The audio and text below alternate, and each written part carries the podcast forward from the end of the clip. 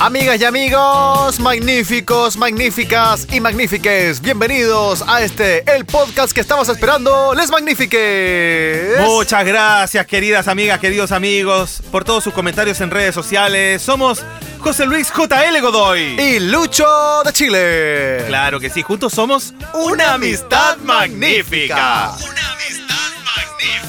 Queremos hablarte en esta ocasión de un tópico muchas veces basureado, pero que apreciamos y que atesoramos en nuestro corazón, sobre todo por esos diálogos tan lindos. Es el cine chileno. Ah, qué cosa más linda el cine chileno. Eh, muchas veces el cine chileno ha penetrado en nuestras vidas y nosotros no nos hemos dado cuenta. Pero antes de seguir con esto, Lucho, hablando de cine, saludamos a nuestro querido cinematógrafo Juan Herrera, siempre con los efectos especiales. Muy bien, aplausos para Juan Herrera. Grande Juan. Porque sin él no hablaríamos de corrido y todas nuestras escu- estupideces se escucharían muy mal. Y además Así es. le pone todos los lindos efectos. Gracias, Juan. Gracias, Gracias, Juan. Gracias, Juan.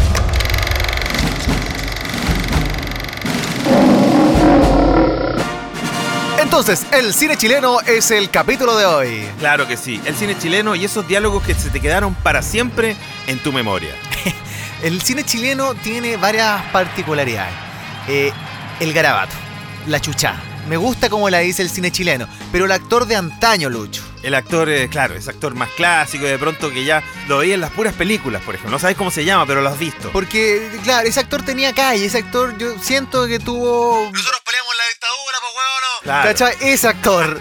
En cambio, el actor de hoy día, sin desmerecer, pero es otra escuela, el dúo que usted San Carlos Apoquindo, que baja la teleserie del Mega. Ese actor como que siento que le faltó la pasada por las tablas, la calle. Claro, porque al final lo que hace el cine chileno, por ejemplo, al representar a los personajes de la calle, populares, es precisamente eso, que sea una representación lo más fiel posible del personaje popular que quiere representar. Claro, en cambio el flight de teleserie del Mega es como, Raspa, loco. ¿cachai? Como que no... ¿Y dónde estudió ese cabro? En el dúo que usted San Carlos Apoquindo, o en la finisterrae de acá de Pedro Valdivia. O sea, ese cabro tiene tanta calle como una casa piloto. ¿Y sabes dónde se les cae? ¿Dónde? Cuando dicen, Llegó la mamá. Llegó la mamá. ¿quién dice la mamá, Lucho?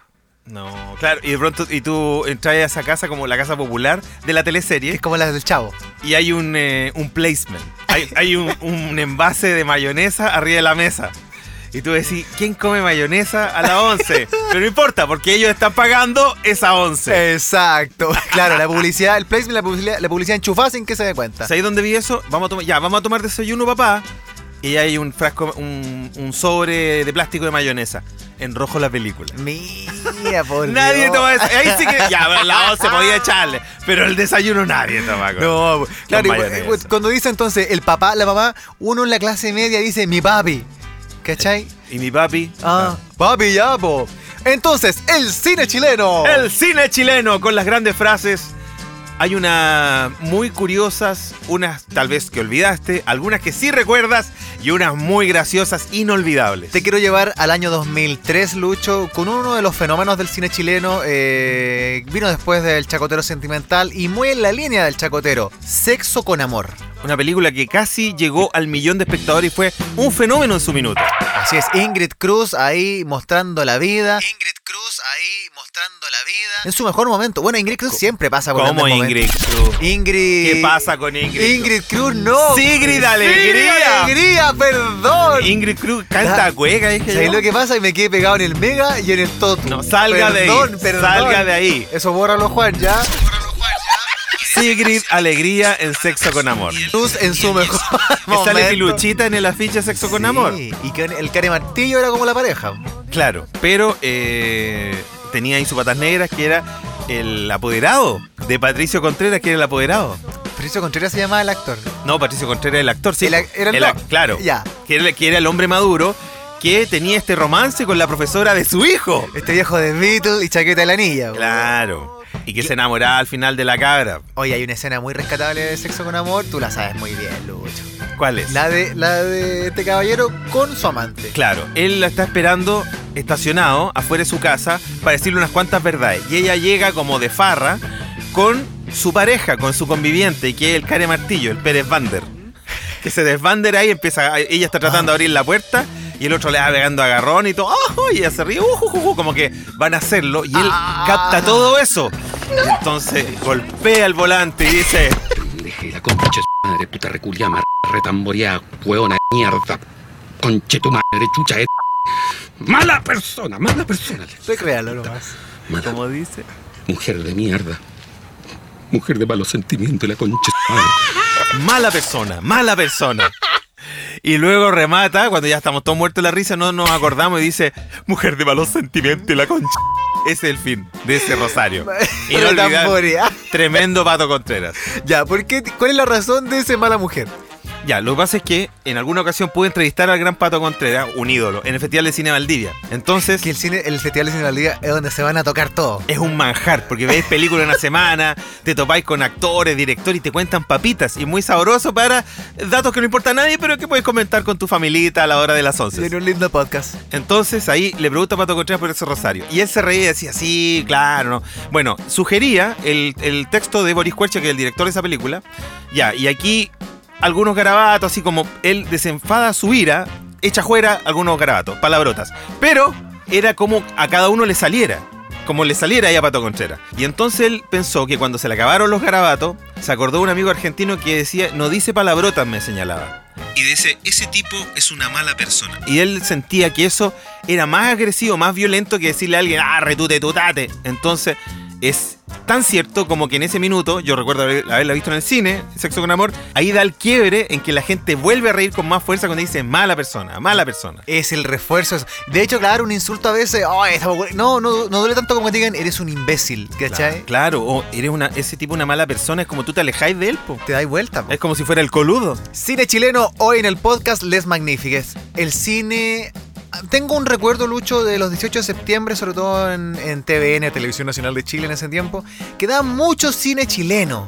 Claro. Películas en blanco y negro incluso. Yo recuerdo, por ejemplo, desde muy chico, como después de la paramilitar, nada más fome, Sí, nada no, más fome que eso, Porque no había tele de cable, niños. Entonces, programaban una película chilena, por lo general en blanco y negro, porque además en los 80 no había cine, no había plata, o sea, hubo algunos ejemplos y todo, pero muy, muy, muy escaso, muy un lunar en el espacio. Se escuchaban así. Y era muy habitual encontrarse con el gran Circo Chamorro. ¡Qué linda película! Una película del director José Bor del año 55, con- 55. tal cual, con las actuaciones de Eugenio Retes, el papá de Ron Correte, que era más gracioso que el El hijo. papá de Ron Correa. O sea, Papá. Eugenio Retes, que nació en Lima, pero representaba tan bien al, eh, al, eh, rotito rato. chileno, claro. Hizo otra película que se llama, eh, ¿cómo se llama? Algo que fui marino. Que- mi- que Yo he sido marino. una se cosa murió un así. marino. No, no. No es que yo, y él repetía siempre lo mismo, no es que yo fui marino y todo. Y, y El Circo Chamorro, su gran película emblema, donde actúa con Malú Gatica, joven, hermosa, y con eh, Pepe Guiché. Pepe Guiché, para los más antiguos, se acordarán, fue el hombre que por mucho rato estuvo en la tele buscando hoyos, que era un viejito. ¿Cómo buscando hoyo? Aquí está, aquí está, que porque era un español, un español resi- radicado en Chile. Entonces decía, acá eh, en esta esquina de Ñuñoa, aquí encontramos un hoyo y vamos a comunicarnos con la comun- la municipalidad. Y entonces él buscaba hoyos para tapar el hoyo, esa era su gran misión en la tele. O sea, ese viejo tapaba hoyo. Ese viejo Le tapaba hoyo, gustaba el hoyo. por la tele. Y ese hombre era joven y aparece en el circo Chamorro. Y hay un instante en que la situación es la siguiente. Chamorro es un, un rotito de pujanza que trabajaba en el circo y que tenía su circo. Lo- yo- logró llegar a tener su circo. Y entonces un día por un, lo estafan y le quitan el circo. Ah. Y yo me acuerdo, me da mucha risa cuando lo echan de su circo porque te da impotencia, porque te- empatizas con el rotito que pucha, con su esfuerzo logró su circo, y empatizas con él que un día lo echan y entonces de puro picado paga la entrada, que ya no era su circo. Paga la entrada y entra. A ver, como, ¿cómo, ¿qué puedo romper? Es como ir a ver a tu, a tu ex. Claro, y entra y así como enojado y paga la entrada. Y había una gorda cantando así, ¡oh! como lírico. Y este güey se pega un pifiazo así. ¡shh! Y la gente, y la, ¡oh! y la gorda desafina y todos se cagan de la risa. Y ahí se va el circo. Ah, pero ¿por qué entra a meterle la dioca a la torta? Sí, esa es bueno. maldad. Y lo mejor es que ya empieza a hacer distintos oficios. Y hay un minuto en que llega una casa así, muy palo grueso, y hace de mozo. Entonces le- hay dos pitucos así, empiezan a, comenzar, a conversar. Oiga usted, dígame una cosa, porque los chilenos antiguos hablaban muy así. ¿Qué te pasa, hombre? Cuénteme una cosa, estamos hablando sobre el equilibrio. ¿Está en las manos o está en los pies? Y ese es el debate, un debate ridículo. Y dice, mire, depende, porque yo puedo equilibrarme tanto en las manos como en los pies. Ah, sí, sí, po. y como era de circo, Ah. no le costaba nada y de mozo, y le- ya le habían llamado la atención que no hablara con. porque era como muy puntúo. po. No hable con los invitados, haga su pega, no hable con los invitados, no se desabroche la chaqueta, todo lo que usted. Entonces él dice, no, el equilibrio puede estar en las manos. Y se para de cabeza y empieza a andar con las manos. Ah. Y toda la gallá ahí en el salón muy pituco, ojo, todo muerto de la risa. Y de pronto eh, llega el jefe y le dice, ¿qué está haciendo, hombre? Tome su bandeja, empieza, siga haciendo su trabajo y lo reta. Y en eso cuando él se baja, ve a su hijo ahí. Que su hijo es médico y él le mandaba plata del circo y de pronto dejó de verlo. Entonces pe- perdió la- el rastro con él y vino a Santiago a verlo. Y se encuentra en esa fiesta porque era la fiesta donde Pepe Guiche, que era el joven, que era el hijo de, de Chamorro, iba a desposar o iba a pedir matrimonio a Malú Gatica. Entonces, imagínate, Malu Gatica joven. él diciendo que era de familia y toda cuestión, pa- Pepe Quiche, y el papá era un mozo. Entonces llega el instante en que dice, ¡Oh, mi hijo! ¡Él es mi hijo! ¡Ah, váyase de aquí! ¡Está borracho! ¡Está borracho! Y Pepe Quiche haciéndose el leso. ¡Ah, ma- papá, me estáis cagando la onda! Ah. Entonces cuando ya lo van a sacar así, sáquelo, está borracho. Y, ¡No, si es mi hijo, es mi hijo!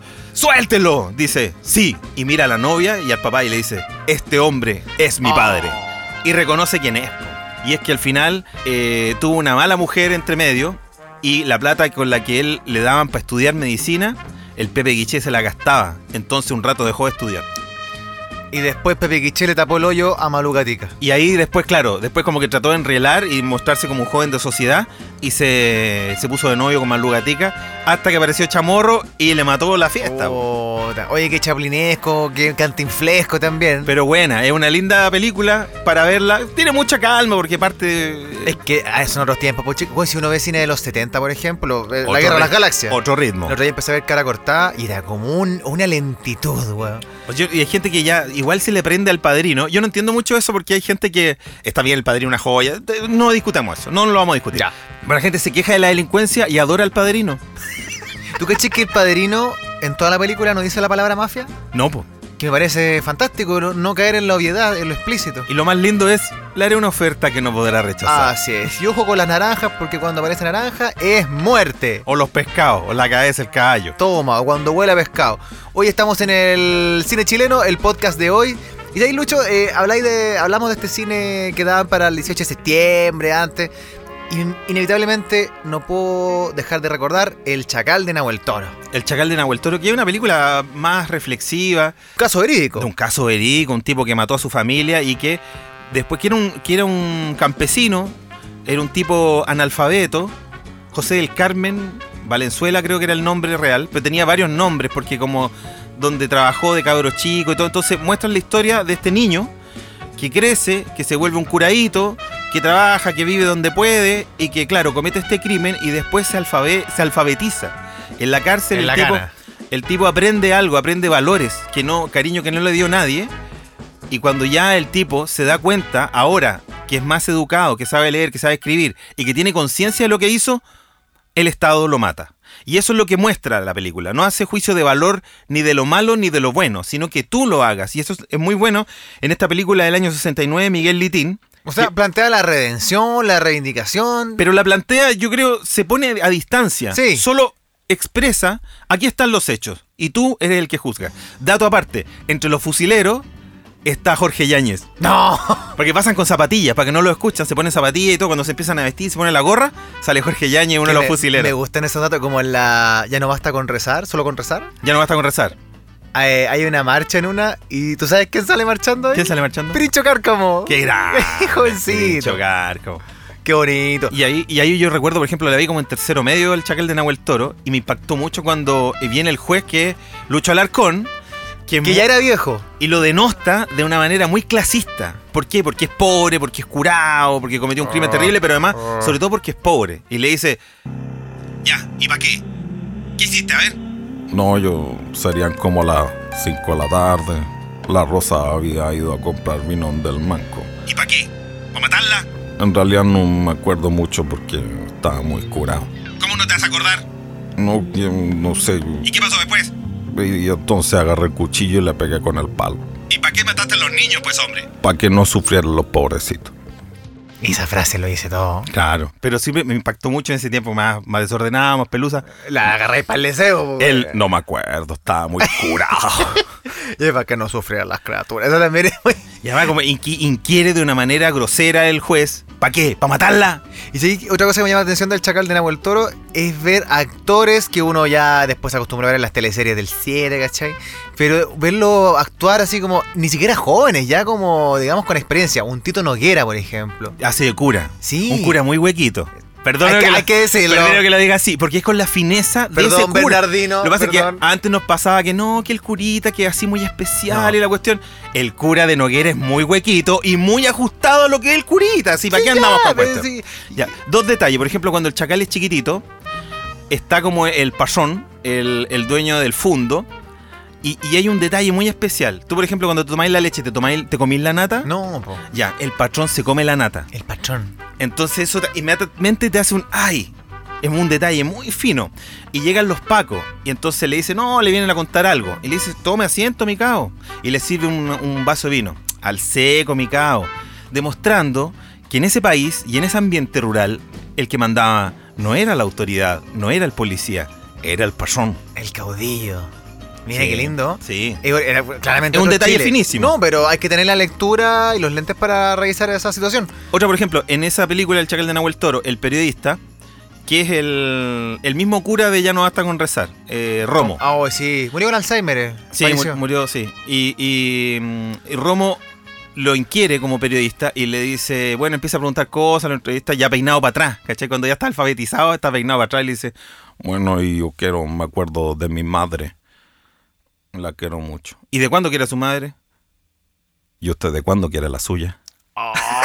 Se hizo hasta reflexivo. ¿Cachai? ¡Pa! Le- Así, revés de Fernando González.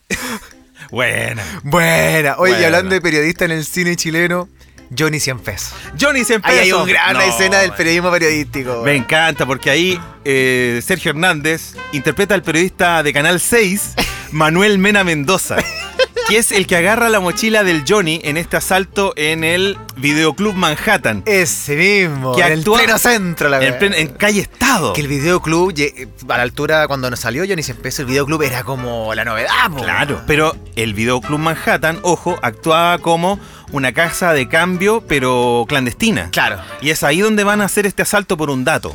Entonces, y además que era como, un, qué sé yo, piso 10, un videoclub en un piso 10 muy raro. po. Y ahí la lle- el dueño era Luis Ñeco, que ya estaba pelado. Era Luis Ñeco, claro. Y ahí entonces eh, el Johnny, que es un actor mexicano, Armando Araiza, era el más joven, que tenía 17 años y era en el colegio, del lote, donde está Rodolfo Grau, Willy Sembler. eh, Había otro viejo que era. el- ridículo, claro. Sí, po. Yo no voy ni cagando a Cuba. Estaba el Aldo Parodi. Aldo Parodi, que se desapareció Aldo Parodi. Sí, po, un grande de la- del, Sí, la negra este, del sí, cine. Qué bueno. Oye, eh, hay escena de Johnny 100 pesos, ya. La del periodista, por ejemplo. Ya, el periodista es el que encuentra Paulino la, Rutia. encuentra la mochila. Ya.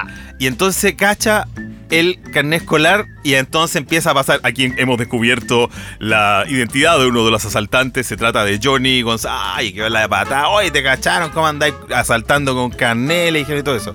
Entonces después va al colegio del Johnny y entrevista eh, supuestamente a la polola que es Paulina Urrutia con Jumper. Y dice, y continuando con nuestra campaña Salvemos a un joven para Chile, lo que es muy ridículo. La gente le tiene muerta la risa. Muy Mario Kreuzberger Y- también. Y, muy matinal también.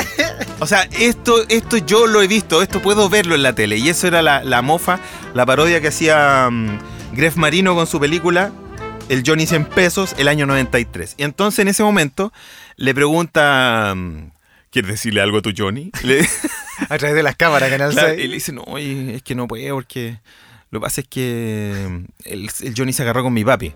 ¿Y por qué se pelearon? ¿Lo pilló robando acaso? Así. Y le dice, no, si fue una vez nomás que, que mi papá nos pilló, que llegó a la casa, estaba todo apagado, entonces estábamos bailando nomás. Y le dice que... Y ahí mi papá se picó y lo agarró y le pegó una patada, entonces el Johnny se, se enojó y sacó la cuchilla y le cortó toda la mano a mi papi. ¿Qué le hizo? Que le tajió toda la mano a mi papi, po. Bueno, aprovechando esta oportunidad, ¿quieres decirle algo a tu Johnny por la televisión? ¿Eh? Es que no puedo, no es que mi papá no me deja hablar con él. Ya, pero ahí está lo que te decía del actor con calle o sin calle, porque le dice mi papi. ¿cachai? Sí, po. Le cortó toda la mano a mi papá. Le cortó toda la mano a mi papi. Imagínate, le hubiera dicho. ¿Al le- papá? No, No, po, weón. Le cortó toda la mano a mi papi. Y eso lo hace muy real. Qué maravilla. La otra, cuando está, el- está Luis Ñeco con la, con la Lola, con la, la jovencita de la Que era, película. que era la secretaria, que también es actriz mexicana. Y le dice, y como que Luis Ñeco se pica y la cara y le dice, ah, ¿te gusta el olor a soya, mierda? ¿Te gusta el olor a soya? Ah, porque cuando el, cuando le pegan a Johnny, ella lo cura. Y le dice que ella lo, sa- lo saca todos los viernes, la saca a pasear. eh, salen a comer comida china y después cuando él la ama la deja pasar soya Ah. Y después el Johnny se la tira a Lucho Ñeco así en mala onda. Y ahí se quema mucho. po. Y que la comida china eh, a principios de los 90 era como pituco, po. Era como ir a comer sushi Era- hace 10 años. Claro, era- es como hoy día comida Thai, ¿cachai? Claro. Tú la tais. ¿Cómo está ahí? Claro. Johnny 100 pesos. Oye, ¿y el 100 pesos por qué? Era porque esos 100 pesos, si se los tragaba, como iba a ir a la cárcel, iba a generar la posibilidad de que él tuviera, qué sé yo, un pase libre, podía comprar algo con esos 100 pesos. Básicamente que los 100 pesos es la medida justa que podía salir por la ranura de 100 pesos. Claro. Por eso si usted entra a la cana, yo le recomiendo to- tragues un billete de 20 lucas. Ahora sí Y, y sáquenlo enrollado. Si se lo devuelve, bacán. Y le dice, con vuelta, sin vuelta. Oye, el podcast Magnifiques con cine chileno y sus grandes diálogos. Qué cosa más linda. Oye, eh, hay tanta película porque podemos pegarnos el salto al... Yo creo que los 90 fue una gran época para el cine chileno, Lucho. Sí. Uh, Había plata, estábamos todos locos. Y hubo buenas ideas, hubo buenas películas, pero también malas películas. Pero hoy nos centramos en las buenas. La nana. ¿Cómo no pasar que casi ganadora del Oscar? Pero la nana ya es como 2000 era, po. Sí, no, no, pero me pegué el salto, me pegué el, el- el carril nomás. Pero la nana tiene diálogos de una riqueza y de una.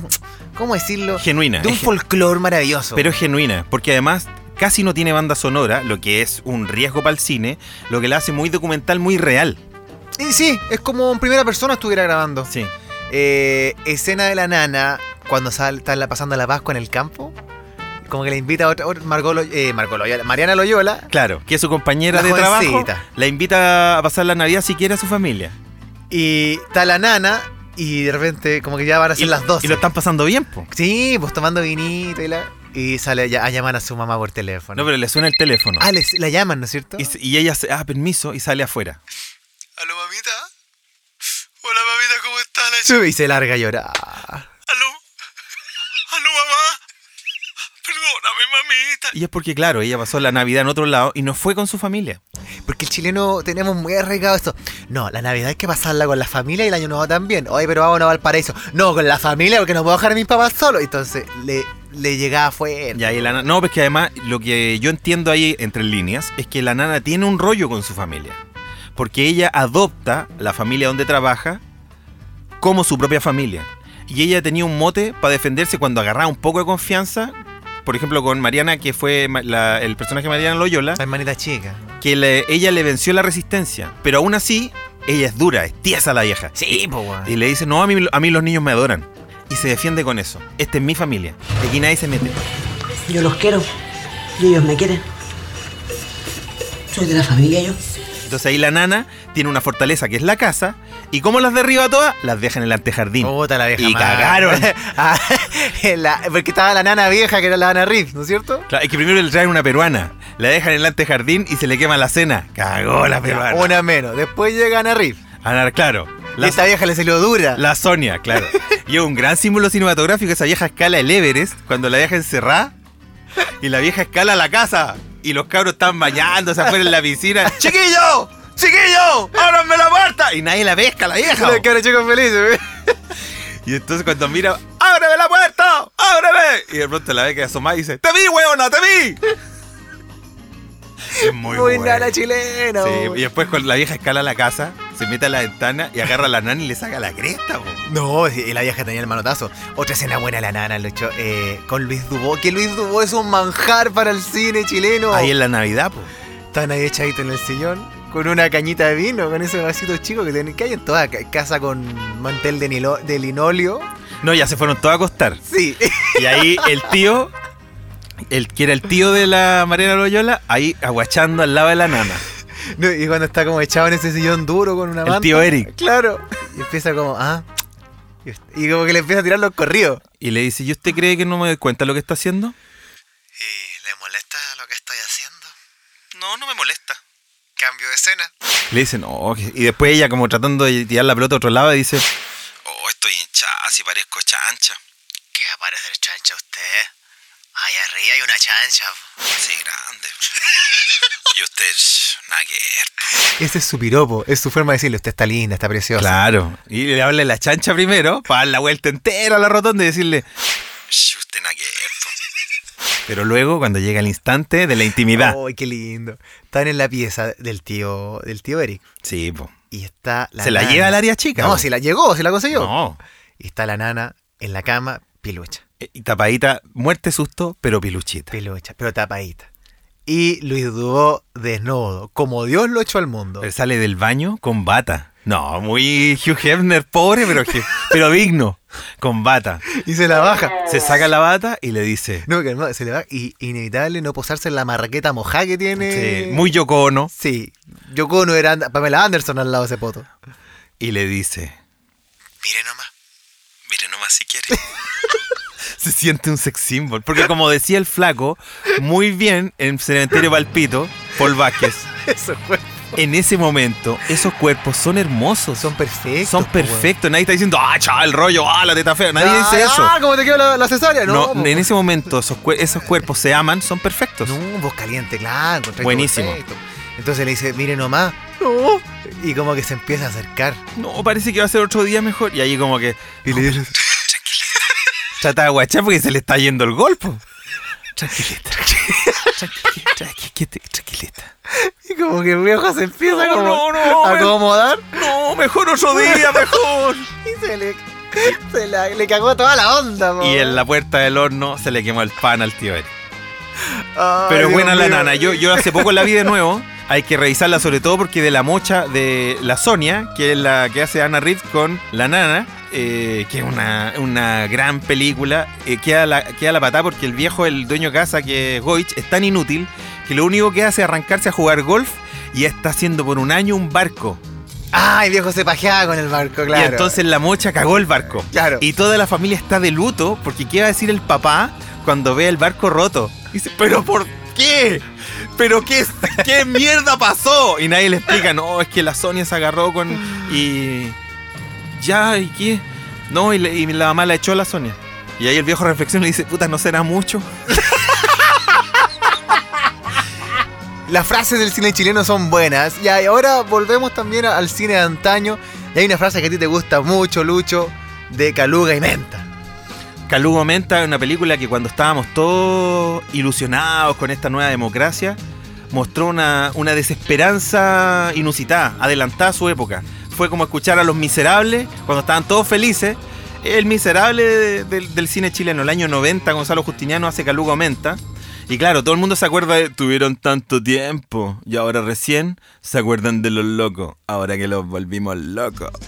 Toma. Y, y claro, eh, ese asunto es porque llega un funcionario municipal y claro, dicen, llegó la democracia, loco, llegó la democracia y dicen que van a poner pasto en ese lugar desértico, al lado de una copa de agua donde pega el sol duro. Ah, La cancha de tierra del la cine cancha- chileno. la cancha de tierra, pero tierra, tierra dura. Y, y van a poner pasto. No, queremos poner juego acá. Y le dice, ¿se imaginan, cabros? Todo verde. Y Empiezan a vacilar un poco ese funcionario eh, democrático, demostrando que da lo mismo. Y por eso dicen que nos volvimos locos. Pero yo destaco otros momentos. Por ejemplo, eh, después de eso, l- el Nicky, que es el protagonista, le llega la reprimenda por parte de su mamá, que era Miriam Palacio.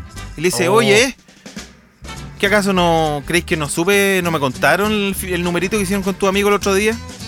Y el Nicky se hace el leso, con su, con su cara huesuda. Y le dice, Como de heladero.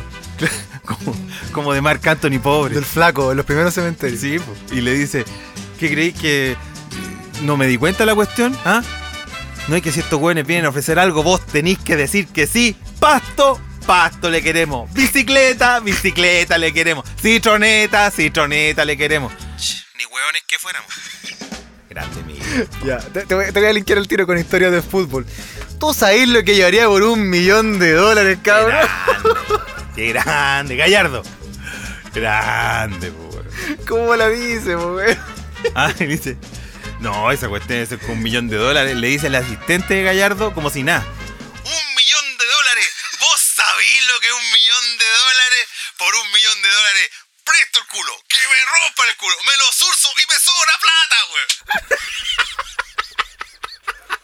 Por un billón de dólares, güey.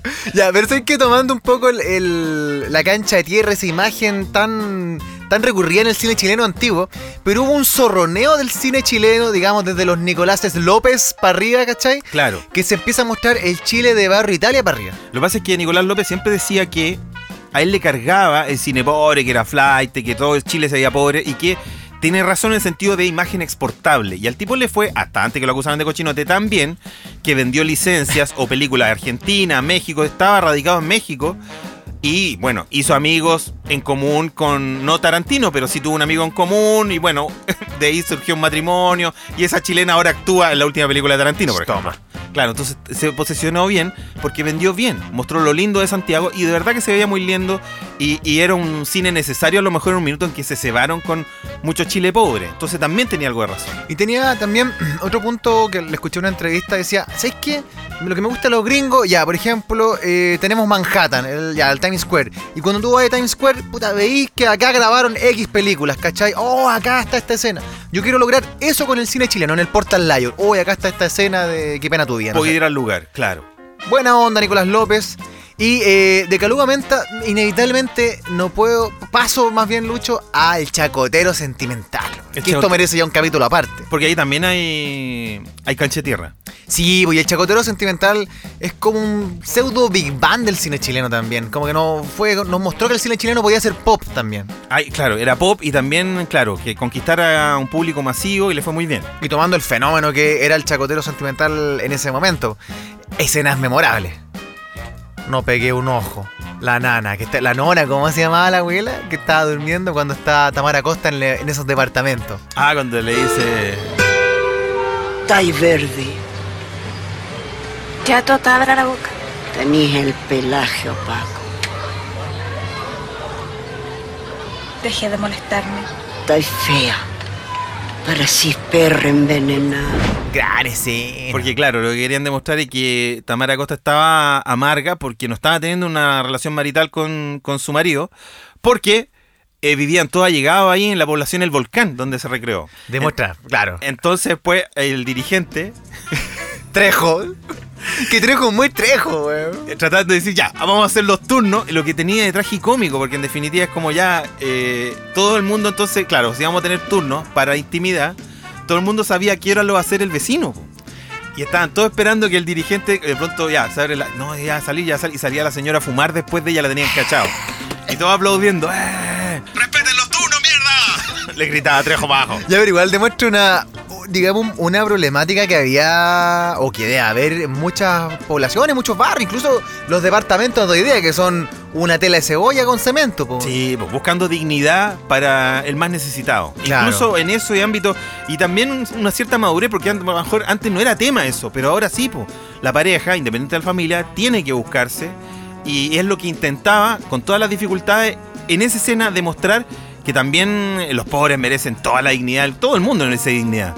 Patito Bunster, el mecánico, cuando le dice, Estos autos fueron hechos para matar la gallina, weón. Claro, el mecánico viejo que después iba a bailar tango. claro, Qué grande, Hola. Patito Buster. o en la historia del Lennon, que la interpreta Daniel Muñoz y la tía Lastenia. Y encuentro- cuando están en la mesa dice, es que la vida está muy cambiada, la delincuencia, la ciudad, weón, es maravilloso. Y eso es como si lo dijera ahora. Sí, pues.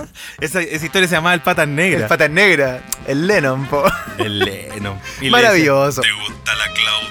decía- Le decía, Gallardo. ¿Cómo se llama ese actor? Eh, Miguel Gallardo. Ya, No. que era como el jorobado de, de nuestra edad. Sí. No, Gall- eh, me acuerdo Gallardo del apellido. Que el mismo de. ¿Tú sabes lo que es un millón de pesos? El mismo. Sí, pues. Qué lindo. Magníficos, magníficas, magnífiques. Este es el podcast Les Magnífiques.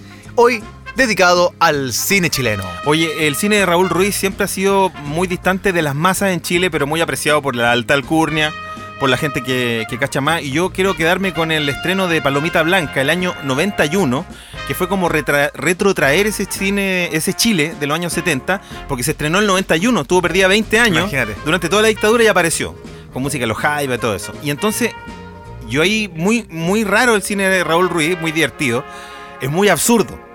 Entonces hay un momento en que, bueno, Palomita Blanca había una casona grande, su, con su tía o abuela que era Bélgica Castro, y arrendaban piezas. Y uno de los arrendatarios le pide pololeo a Palomita. Y le dice, pucha, me gustaba, yo quería pedirte por oleo. Y le dice, pucha, Sergio, es que no. Yo creo que no, porque yo te quiero como amigo nomás. Y inmediatamente le rompe el corazón, el tipo le dice, puta, te sabía el chiste el cabrón. ¿Cómo? Y ella pensando que la estaba insultando. Pero se le cayó la pelota y la recoge el tiro. Al tiro y sale jugando con otra cosa. Entonces le dice, ¿cómo? No, si te sabía el chiste el correte cabrón, Julián. Y entonces el gallo cuenta un chiste. Y ahí fue genial porque le dice, no, no me lo sé. Y entonces cuenta el chiste. Y dice, no, entonces era un pueblo, de pronto llega un camión con muchas bocinas y entonces publicitando, Hoy gran circo Las Águilas Humanas para todos los niños de Chile. Con mucho cariño para todos los niños. Circo Las Águilas Humanas, vaya con su familia, los niños entran gratis porque es para todos los niños. Circo Las Águilas Humanas. y no se hizo sube un cabro chico al- a la pisadera del camión y le toca la bocina. Circo mataron al... Córrete cabrón, Julián. Y así remata la escena, Raúl Ru. Y a decir, las águilas humanas es súper viejo, po. Pero más para todos los niños de Chile, cóbrate, cabrón. Cobarde, cabrón, culiao. Oye, pero es que Raúl Ruiz, ¿por qué le hacen chupete en Francia y acá no? Porque es absurdo. Exacto. Porque es raro. ¿Por qué a Jodorowsky le hacen chupete en Francia y acá no? Porque es raro. Porque es raro. Viste que Jodorowsky iba a hacer con, no sé si con George Harrison o John Lennon. Ah, pero si Lennon y Harrison le iban a auspiciar el. Porque vieron el topo, quedaron locos. Hicieron po, el weón. topo, claro. Pero hay una película eh, que iban a trabajar con, eh, con él. Y ya, y Jodorowsky le dice, ya, pero tengo que lavarte el ano en la película. Como el, el- tu personaje le lavan el ano en primer plano. No, pero no haga- podemos wey, cambiar. pues, entonces, Jodorowsky entonces no. Y no salieron en la película porque... No, quédate con las cartas nomás. Jodorowsky weón. no quiso. Qué raro. Pero él casó a Marilyn Manson, un psicomago. No, el tocopillano, maravilloso. Amigas y amigos, les magnifiques, cerramos así este lindo podcast, siempre con el valor y con el arte de nuestro Juan Herrera en las perillas. Magnífico. Bravo, bravo. Próxima semana vendremos con más sorpresas. Porque somos una amistad magnífica.